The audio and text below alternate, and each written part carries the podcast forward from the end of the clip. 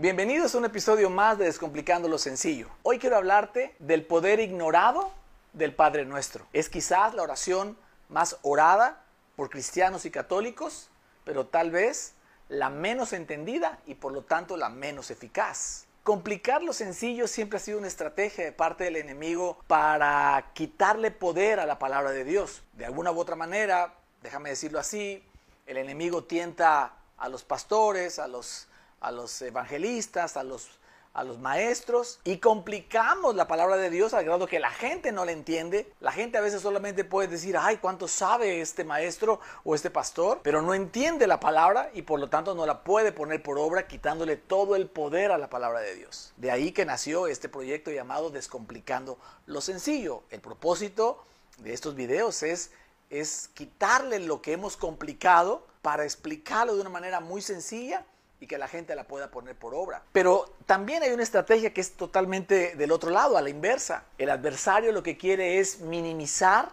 lo que es poderoso en la palabra de Dios o hacer común lo que realmente es glorioso, quitándole de igual manera el poder a la palabra de Dios porque la gente no lo entiende o la gente no le interesa.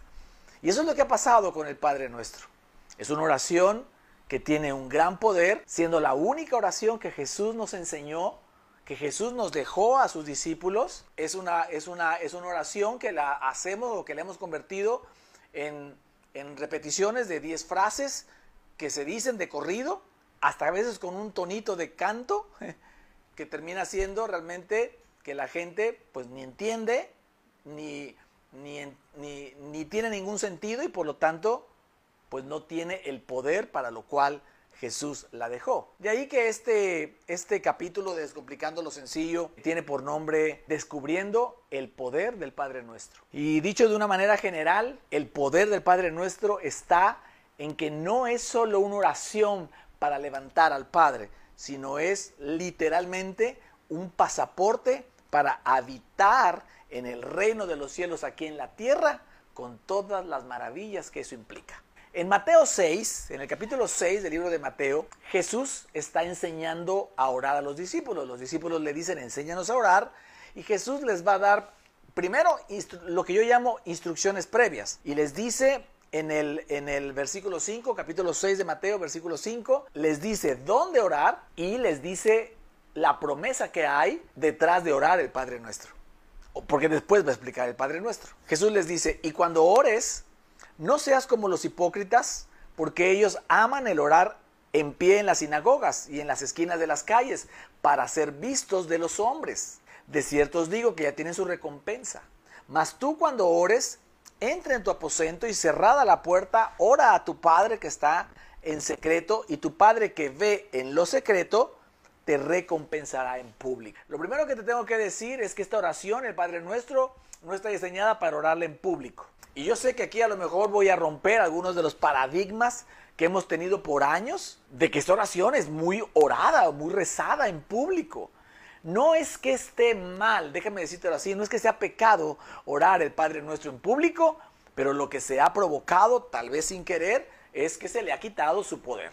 Jesús empezó dando instrucciones diciendo, esta oración es para que la ores en secreto, para que vayas a tu casa y allá cerrada la puerta en tu habitación secreta, lo que nosotros le llamamos el aposento, que tú tengas un lugar especial donde no haya gente a tu alrededor, donde puedas cerrar una puerta y está solamente tú y Dios. Y entonces para, para, para mí ya empieza algo poderoso que es que Jesús está dejando esta oración para la relación entre tú y Él cuando están a solas.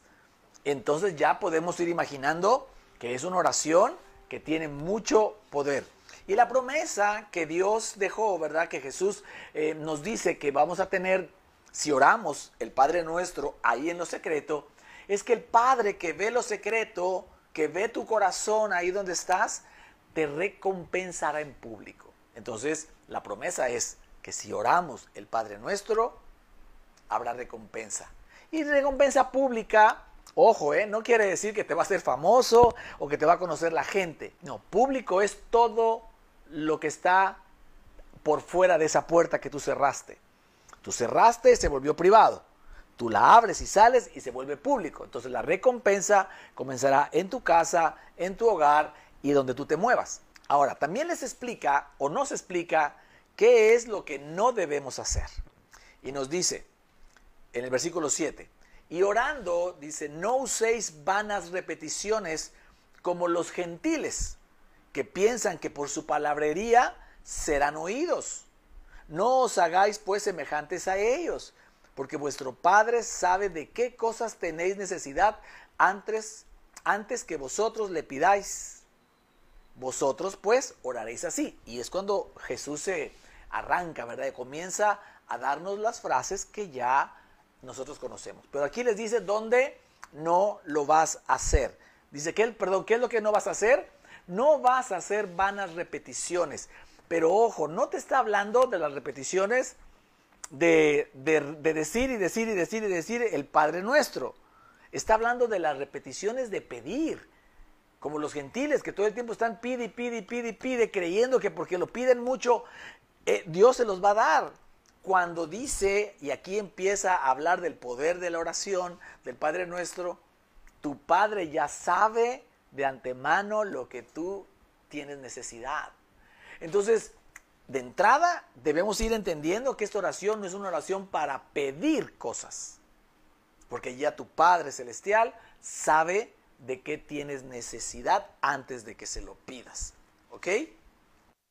Entonces, la verdad es que ninguna oración va a tener poder solo por repetirla, repetirla, repetirla. Si tú no eres congruente, si tú no vives lo que esa oración está diciendo, entonces por más que la repitas miles de veces o millones de veces, eso no hará ninguna ninguna Ahora, antes de entrar a las a las a las frases que no son frases nada más, eso te lo voy a explicar más adelante, pero que conocemos del Padre Nuestro, déjame darte el sustento, el sustento espiritual de lo que te quiero transmitir hoy, de lo que es el poder espiritual de la oración del Padre Nuestro. Tres, tres sustentos te voy a dar, o tres cosas te voy a dar como sustento. La primera, que Jesús a lo que vino fue a establecer un reino espiritual. Jesús comienza su ministerio en Mateo 4:17 diciendo, desde entonces comenzó Jesús a predicar y a decir, arrepentíos porque el reino de los cielos se ha acercado. Y esto fue lo que Judas no entendió. Judas no entendió que Jesús, como rey de Israel, como rey de los judíos, como Mesías, él venía a establecer un reino espiritual que gobernara sobre todos los demás reinos. Judas lo que él quería que sucediera o creía que iba a suceder era que Jesús iba a generar la liberación de Israel, pero del yugo de los romanos. Y entonces lo que Judas creyó hacer fue ir a traicionar a su amigo, ¿verdad? Traicionar a su maestro, lo entregó, le ofrecieron 30 monedas de plata, a él no le interesó el dinero, no lo hizo por el dinero, porque él era el que manejaba la bolsa y la tesorería de Jesús y tenía mucho más que eso.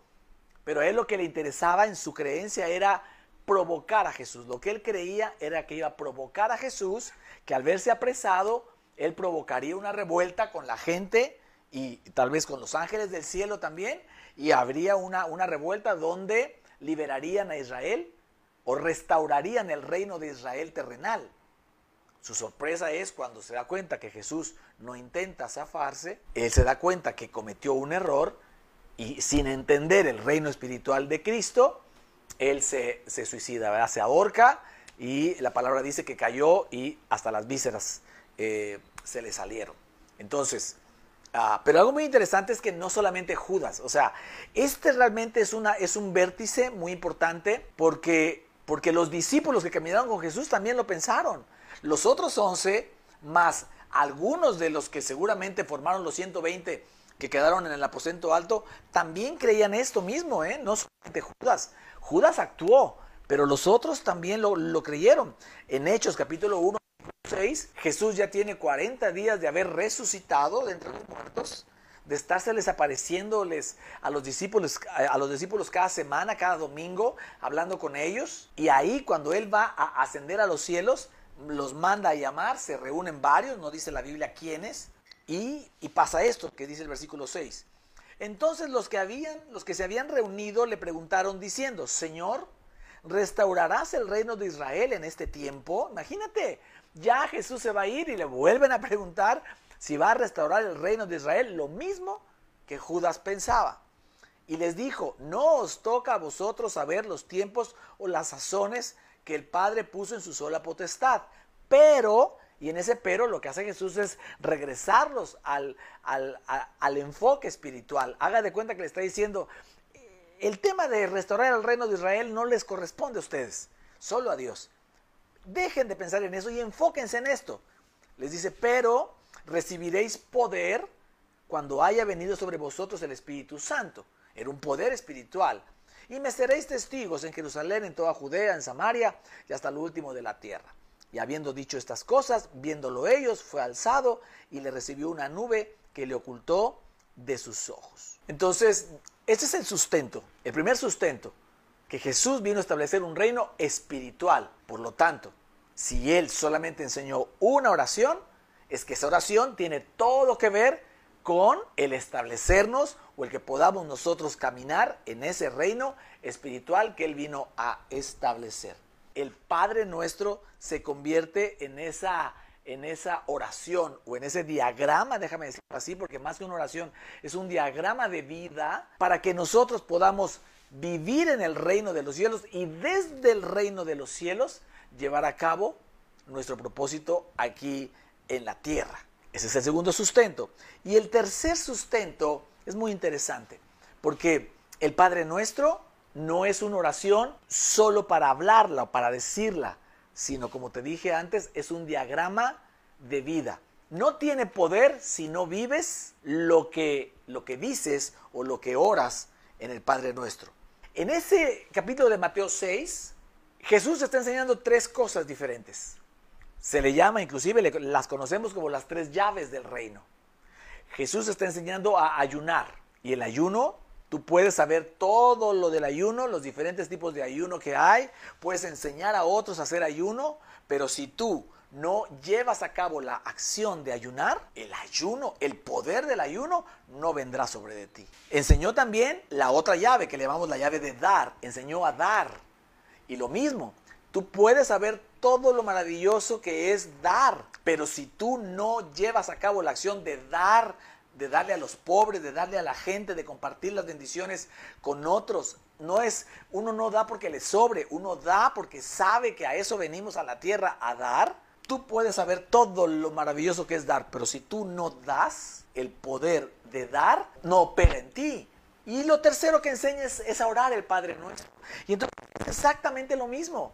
Nada va a suceder si tú oras, pero no vives lo que dices cuando oras el Padre Nuestro.